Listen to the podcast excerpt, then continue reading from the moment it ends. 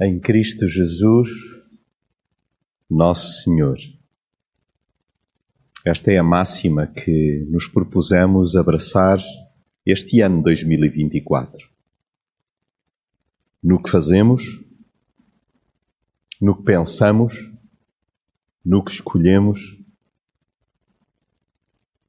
Em Cristo Jesus, nosso Senhor. É o que queremos que seja o nosso chão. E é um desafio e tanto.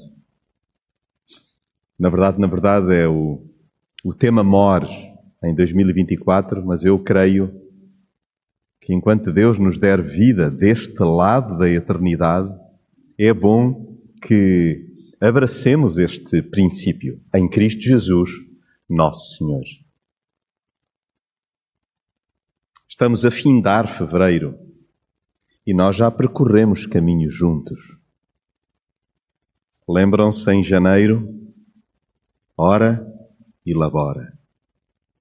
Oração e trabalho. Sem nada no bolso, com uma peneira no coração, devidamente acompanhados e nunca nos esquecendo de descansar. Em Cristo Jesus, nosso Senhor. E em fevereiro, propusemos-nos uh, um troço deste longo mês, porque é particularmente intenso o de fevereiro. Parar, escutar e ver. E temos-nos apercebido que é difícil parar, escutar devidamente e ver a realidade. Por isso, guardamos um tempo no início para assegurar que mantemos os sentidos apurados.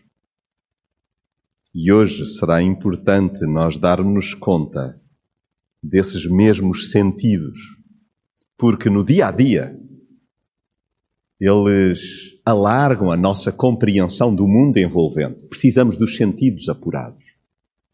Também é verdade que é bom estarmos atentos aos sinais, irmos interpretando aquilo que vai ocorrendo nos diálogos, nos silêncios, nos encontros, nos desencontros. A semana passada falávamos sobre a importância da batida dos sentimentos, sempre tendo como nosso modelo Jesus. Em Cristo Jesus, nosso Senhor, estar atento à batida dos sentimentos. E há uma míriade, há milhares, então, de nuances nestes sentimentos. E nós vemos-nos aflitos para muitas vezes dar conta do que é que nos vai cá dentro. Hoje, gostava que juntos, à luz do ensino de Jesus, e em concreto em Mateus, no capítulo 6, e peço desde já que possamos abrir a Escritura, seja ela em formato de papel ou digital, seja aqui, seja em casa, que nós juntos possamos deter-nos, daqui a pouco, por instantes, no ensino de Jesus sobre a liturgia do ordinário. Eu confesso-vos que desde que li o livro da Tish Warren, que é a autora, então, de um livro com este preciso tema, que eu fiquei como que em pulgas para que um dia acontecesse nós podermos colocar lá numa das nossas séries este tema que acho absolutamente delicioso. E que bom é, em família, nós raciocinarmos juntos sobre a liturgia do ordinário. Não sei qual é a impressão com que ficam logo quando escutam o termo ordinário, porque quantas vezes acabamos por descair para uma interpretação muito parca, muito reduzida, muito redutora do que é ordinário. Porque quantas vezes associamos o ordinário àquilo que não presta, àquilo que não convém, àquilo que está estragado, àquilo que é torpe. No entanto, o ordinário é o vulgar, é o comum. E hoje, mais uma vez, tivemos um tempo de oração em comunidade, facilitado pela Connie, e que nos inspira. Eu espero que nós possamos fazer esta oração em vários momentos desta semana que hoje arranca. A oração do ordinário. a oração do comum, a oração do vulgar, a oração daquilo que acontece de forma repetida e que não tem necessariamente de estar estragado. Não está podre. Bem pelo contrário. Então, quando refletimos juntos sobre a liturgia do ordinário, eu creio que invariavelmente nós temos de atentar para aquilo que Jesus então nos ensina. E por isso, antes de lermos uma porção significativa do Sermão no Monte, lá no capítulo 6, verso 25 a 34, e se porventura, desde já, se quiserem ir inteirando do que daqui a pouco eu irei ler pausadamente, sintam-se à vontade. Mas gostava de recordar que nós, hoje já, fizemos milhentas coisas. Como assim milhentas? Bom, obviamente há aqui uma há um exagero, mas são mesmo muitas coisas que já fizemos, desde que tivemos consciência de que estávamos acordados, independentemente da hora a que nos levantamos. Por favor, não dispersem, mas se quiserem olhar pelo retrovisor o vosso dia de hoje, irão a perceber-se que já fizeram mesmo muitas coisas. Bom, mas são muito pequeninas, são muito significantes. Isso, exatamente. Os nossos dias estão cheios de coisas rotineiras e insignificantes e que por isso nós vamos pensando equivocadamente que elas não têm grande valor. E nós fomos perdendo aos poucos a capacidade de as valorizar e de ver Deus por trás de cada uma delas. Criámos a ideia permitam-me, estapafúrdia, literalmente errada.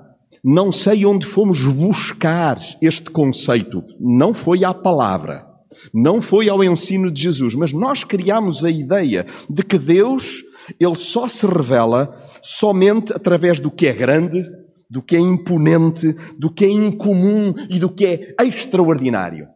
E isso é um equívoco, sem dúvida nenhuma. Deus revela-se no meio de toda esta deslumbrante criação.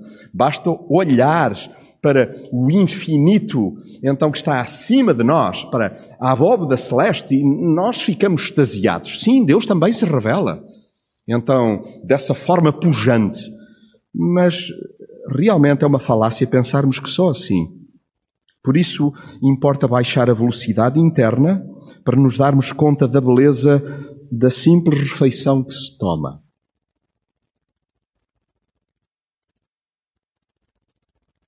nós deixamos de valorizar até aquilo que acabamos de cantar.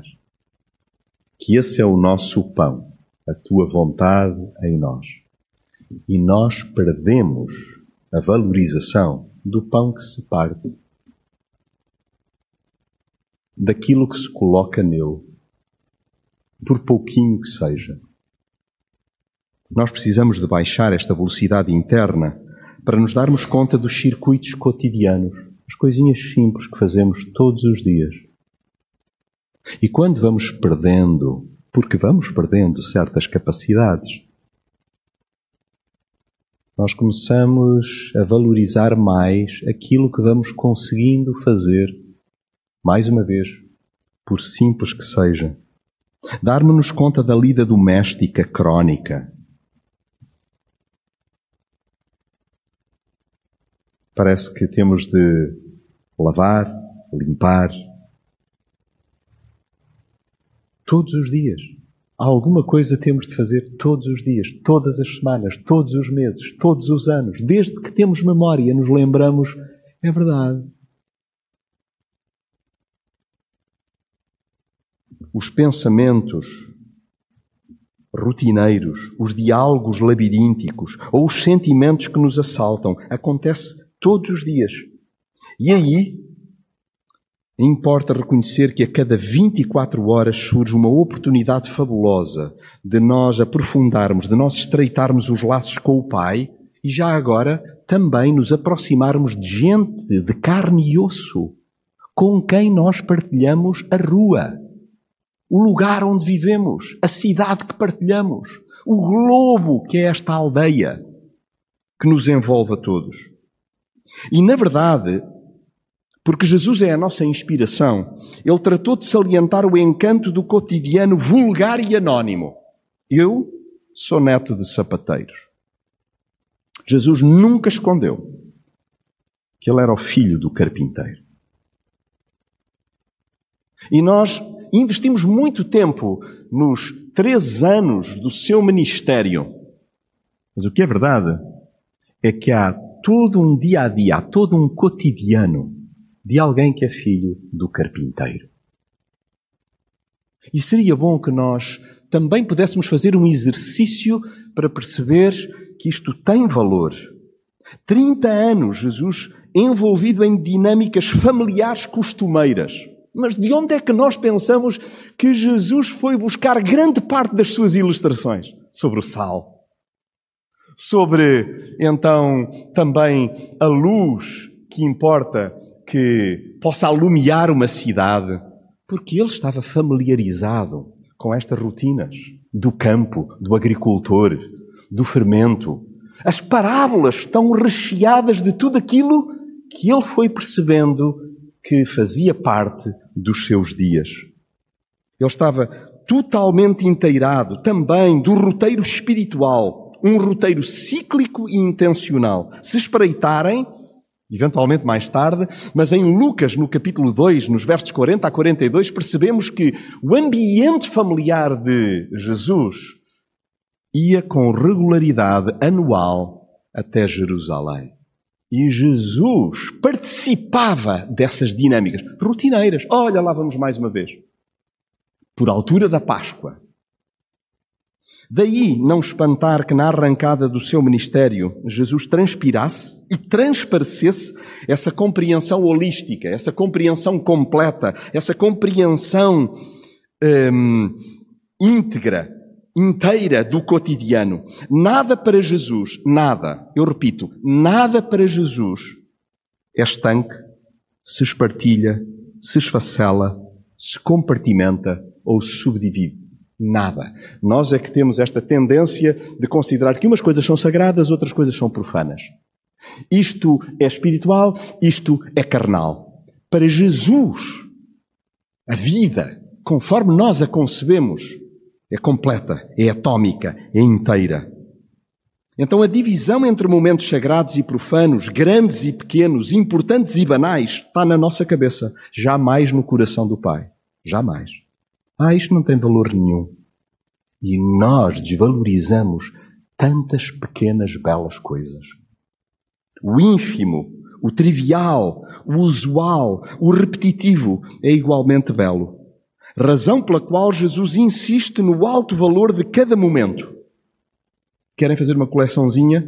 Uh, Connie levou-nos muito longe enquanto orava. E nós com ela. Eu, eu vou repescar, sem que tivéssemos conversado, algumas das coisas que é importante realmente nós recuperarmos e percebermos que Jesus insiste neste alto valor de cada momento. O aroma da sopa, ou do café. Estão a sentir? E nós viajamos rápido para aquele aroma do café, aquela sopa que tanto gostamos.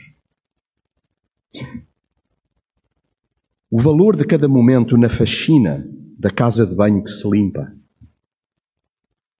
É verdade. Não é bom chegar a um lugar e encontrar uma casa de banho limpa e perceber alguém fez isto. Pode não ter sido por outra razão senão a subsistência, mas fez com zelo, fez com excelência, fez bem feito. E eu posso estar aqui num lugar agradavelmente limpo. Todo pequeno momento conta. Na oração chorada. Não são só as orações, então, que empolgam, que realmente contam a oração chorada também, a roupa que se passa, a chuva que cai, as flores que brotam, os passarinhos que levantam voo, e por aí fora, e por aí fora. Vamos juntos escutar Jesus por um instante? Sim. Vamos escutá-lo a Ele. E diz assim a palavra: e leiam Mateus no capítulo 6, verso 25. É por isso que eu vos digo: não andem preocupados com o que hão de comer ou beber, nem com a roupa de que precisam para vestir. Não será que a vida vale mais do que a comida e o corpo mais do que a roupa? Olhem para as aves do céu, que não semeiam, nem colhem, nem amontoam grãos nos celeiros. E, no entanto, o vosso Pai dá-lhes de comer. Não valem vocês muito mais do que as aves? Qual de vós, por mais que se preocupe, poderá prolongar um pouco o tempo da sua vida? E por que hão de andar preocupados por causa da roupa? Reparem como crescem os lírios do campo, e eles não trabalham nem fiam. Contudo, digo-vos que nem o rei Salomão, com toda a sua riqueza, se vestiu como qualquer deles. Ora, se Deus veste assim a erva do campo, se Deus veste assim a erva do campo, que hoje existe e amanhã é queimada, quanto mais vos há de vestir a vocês, ó gente sem fé. Não andem preocupados a dizer que havemos de comer, que havemos de beber, que havemos de vestir. Os pagãos, esses é que se preocupam com todas essas coisas. O vosso Pai Celestial sabe muito bem que vocês precisam de tudo isso. Procurem primeiro o reino de Deus e a sua vontade, e tudo isso vos será dado. Portanto, não devem andar preocupados com o dia de amanhã, porque o dia de amanhã já traz suas preocupações. Basta a cada dia a sua dificuldade. A liturgia do ordinário. Nós podíamos pegar em muitos dos ensinos de Jesus, eu simplesmente aproveito esta ponta solta para convosco fazer um exercício onde encontro, presumo que o mesmo poderá acontecer convosco, onde encontramos algumas pistas sobre como é que podemos montar de forma saudável o dia a dia que tem tantas coisas que se repetem.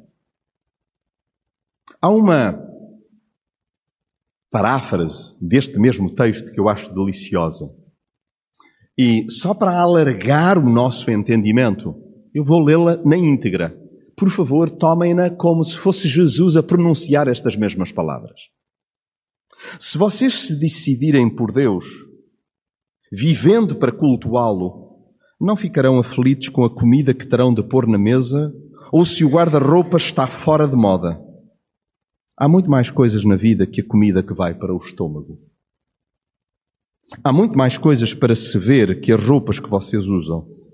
Olhem para as aves, livres e desimpedidas. Não estão presas a nenhum emprego e vivem despreocupadas aos cuidados de Deus. E vocês valem para Ele muito mais que os passarinhos. Será que alguém consegue ficar um centímetro mais alto, preocupado diante do espelho? Todo esse tempo e dinheiro gasto com moda, pensam que faz muita diferença? Em vez de correr atrás de modas, caminhem pelos campos e observem as flores silvestres, liturgia do ordinário. Em vez de correr atrás de modas, caminhem pelos campos e observem as flores silvestres. Elas não se enfeitam, nem compram, mas vocês já viram formas e cores mais belas? Os dez homens e mulheres da lista dos mais bem vestidos iriam parecer maltrapilhos comparados às flores. Se Deus dá tanta atenção à aparência das flores do campo, e muitas delas nem são mesmo vistas, não acham que Ele cuidará de vocês, ter prazer em vocês e fazer o melhor por vocês? Quero convencer-vos a relaxar, a não se preocuparem tanto em adquirir. Em vez disso, prefiram dar, correspondendo assim ao cuidado de Deus. Quem não conhece Deus e não sabe como Ele trabalha, é que se prende a essas coisas. Mas vocês conhecem Deus e sabem como Ele trabalha. Orientem a vossa vida de acordo com a realidade, a iniciativa e a provisão de Deus. Não se preocupem com as perdas e descobrirão que todas as suas necessidades serão satisfeitas. Prestem atenção apenas no que Deus está a fazer agora e não se preocupem quanto ao que pode ou não acontecer amanhã. Quando depararem com uma situação difícil, Deus estará lá para vos ajudar. A liturgia do ordinário. Convido-vos, uh, olhando para o verso 25, perceber que há algo que me parece utilíssimo para que eu possa desfrutar, dar conta do que está a acontecer minuto após minuto, hora após hora, compromisso após compromisso, seja a agenda doméstica ou profissional totalmente lotada. Há um aspecto que é importante treinar. Jesus diz-nos: Por isso vos digo, não estejam ansiosos quanto à vossa vida quando mergulho dentro de mim, quando olho só para mim, quando me deixo consumir pelos meus interesses e as minhas necessidades, eu vou dando conta que o meu egoísmo corrosivo, ele consome-me, ele esgota-me. E ele não permite que eu desfrute o momento. Porque estou permanentemente focado no que vem a seguir, na tarefa seguinte, no que será o amanhã, como será no próximo mês, como será no próximo ano, como será, como será. Urge para nós podermos ter uma liturgia do ordinário, devidamente sadia, importa abdicarmos do egoísmo que nos consome, que nos esmifra, que nos suga, que nos drena, que nos esgota que nos consome. E importa também saborear o dom excepcional que nós temos entre mãos. Nós temos um dom excepcional, é um presente, é uma dádiva que nos é colocada e ela está nas nossas mãos. Reparem, Jesus diz lá no versículo 25: Não é o vosso corpo não é a vossa vida mais do que o alimento e o corpo mais do que o vestuário? Não sois vós especialíssimos, não sois vós singulares, não sois vós únicos, não sois vós criados à minha imagem. Então, esta pergunta que Jesus me coloca, que te coloca, não vales tu, Jonatas, muito mais então, de que tudo isto que te consome não é a vida muito mais do que o alimento e o corpo mais do que o vestuário? E nós cantamos isso hoje já. É isso que traz razão, então, ao nosso respirar. Então, abdicar do corrosivo egoísmo, saborear a dádiva, o presente excepcional que nos é colocado entre mãos. Mais, captarmos a simplicidade do raciocínio divino. Os nossos pensamentos fintam-nos. Se nós eh, não lhe colocamos travão, nós acabamos por nos enrodilhar neles, nós tropeçamos neles.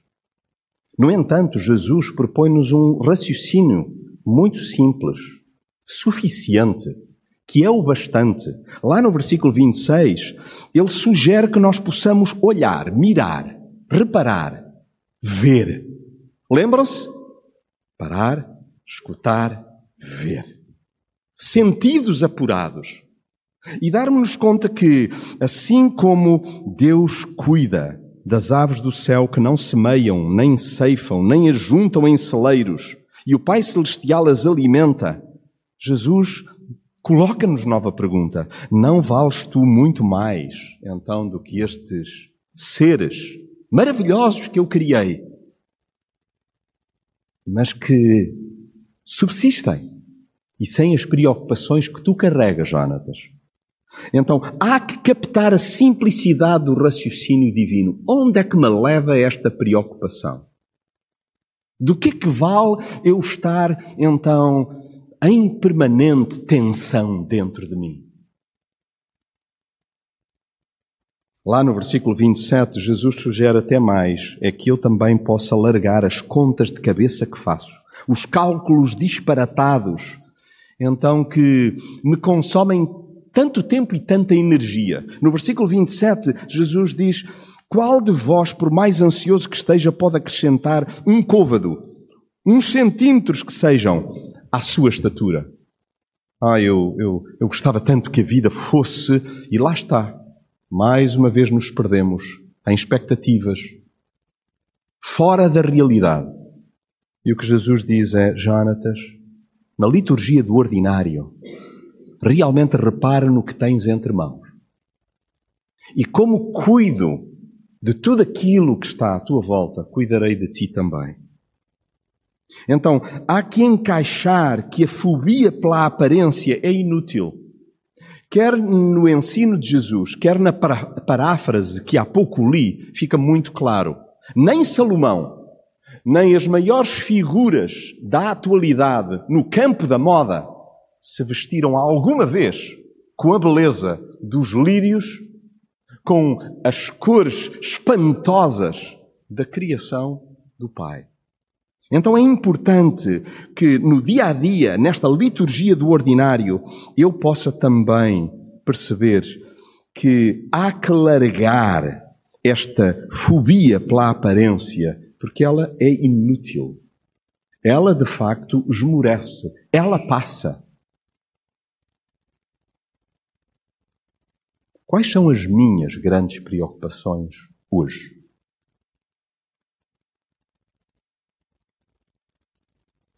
Com a aparência ou com o coração?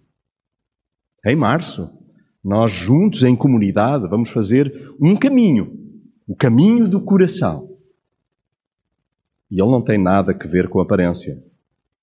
Nós estamos muito realmente treinados para aparentar até aquilo que não temos e não somos. Mas importa perceber que esta fobia pela aparência ela, além de passageira, é inócua. Por outro lado, no versículo 31, gostava que juntos pudéssemos tomar nota interior, tomar nota para nós. Isto eh, eh, importa que seja vertido no nosso dia a dia. No versículo 31, Jesus levanta a seguinte questão: Portanto, não vos inquieteis dizendo que havemos de comer, que havemos de beber ou com o que nos havemos de vestir.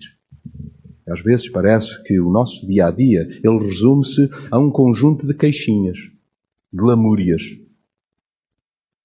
de desencantos. Mas há que abandonar as cantigas pessimistas, deprimentes, que muitas vezes acabam por se repetir, porque nós não nos encantamos com o cântico da sustentabilidade que há naquele que, tendo criado o mundo, se apresenta como o nosso Pai. Então, para enfrentar o dia a dia, eu tenho de fazer algumas escolhas. Qual é a música que eu desejo cantar? A minha ou a do Pai?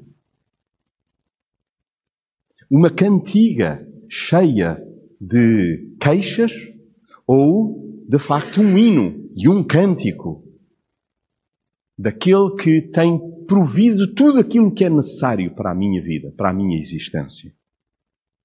Lá, ao finalizar nos versos 32 a 34, encontramos alguns princípios. Por um lado, lá no versículo 32, líamos há pouco: Todas estas coisas os gentios procuram, porque o vosso Pai Celestial sabe que precisais de tudo isso. Mas é, é curioso como Jesus faz um paralelismo com os pagãos, dizendo: essa é a forma comum de os cidadãos de qualquer lugarejo viverem em função de uma premência de terem de agilizar por si a subsistência. Essa é a forma comum que nós encontramos por aí. Ai, eu tenho de me desenvencilhar. Ai, eu necessito de fazer acontecer para poder produzir. Produzir. Para quê? Para ter, para ter. E Jesus está a dizer: olha, isso é embaraçoso. Porque quem me segue precisa também de se libertar da religiosidade que tresanda a incredulidade. Ou seja, não é difícil nós vivermos de uma forma secularizada num ambiente espiritual. Que não tem nada de espiritual, ele converteu-se em religioso. Porquê? Porque vivo para consumir, vivo para ter, vivo para me aguentar, vivo para me safar, vivo então num espírito de autossuficiência a eu que canto que dele depende. Este é um tempo para parar para escutar e para ver.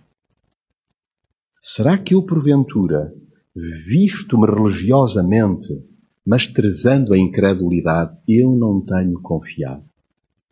A liturgia do ordinário dos meus dias não revelam que eu dependo dele.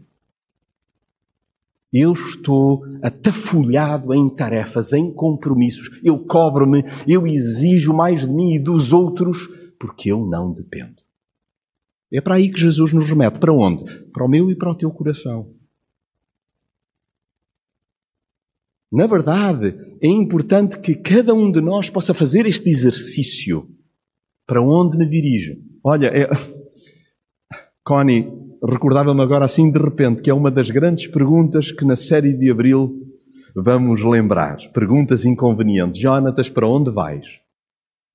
Nós, ao sairmos daqui, para onde vamos? Vamos, mais uma vez, encarar uma série de encontros, de compromissos, de tarefas rotineiras. E o que é que vamos fazer? Agir como religiosos incrédulos ou, na verdade, como seguidores dependentes, dizendo: Jesus, sem ti, como cantei, eu não posso fazer nada. Sem mim, nada podeis fazer, afirmou Jesus. Então, lá ao olharmos para os versos 33, há também duas ideias que gostaria de salientar. A importância de darmos prioridade ao domínio, isto é, ao ascendente de Jesus. O Senhor Jesus diz assim, lá no versículo 33, mas buscai primeiro o reino do Pai. Buscai primeiro a perspectiva do Pai. Isso quer dizer que a confiança é algo que nós necessitamos de treinar. Buscar primeiro confiar. Buscar primeiro o modo como o Pai nos ensina a olhar a vida no dia a dia. Darmos prioridade então a esta perspectiva do alto.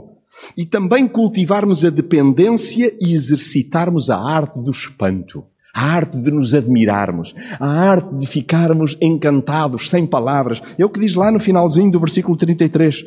E a sua justiça buscai-a buscai também, e todas estas coisas vos serão acrescentadas. Olha, se nós começarmos a fazer também uma listinha, não de queixas, mas de bênçãos, nós vamos dar conta que temos muito, muito, muito para nos espantar, dia após dia mesmo na dor, mesmo no poço, mesmo na depressão, mesmo em guerra, há gestos incríveis para os quais somos remetidos e que trazem esperança ao nosso coração e conforto à nossa alma. Por último, versículo 34, o Senhor Jesus, lá, no capítulo 6, diz: Não vos inquieteis, pois, pelo dia de amanhã. O dia de amanhã cuidará de si mesmo. Basta a cada dia o seu mal, o seu desafio. Já vos falei uma vez de um amigo com quem aprendi uma expressão que ele também memorizou depois de um período de libertação de uma adição de anos e anos e anos. E o Senhor Jesus propõe-nos isto desde lá atrás que é a liturgia do ordinário, tem muito que ver com aprender a viver um dia de cada vez. E o João, ele ensinou-me que há uma expressão que é útil e que é importante que eu lembre dia após dia. Desde que me levanto, mais 24. Tenho mais 24 horas que me são proporcionadas. Para não me viver a queixar, mas para viver a agradecer. É um treino. É um treino. Porque quando nos habituamos a esta liturgia secularizada do dia a dia, nós perdemos a arte de agradecer. Então, mais 24. Jonatas, meu amigo, amiga, estamos juntos percebendo que é este dom que nos é proporcionado. Então, aprender a viver um dia de cada vez mais 24.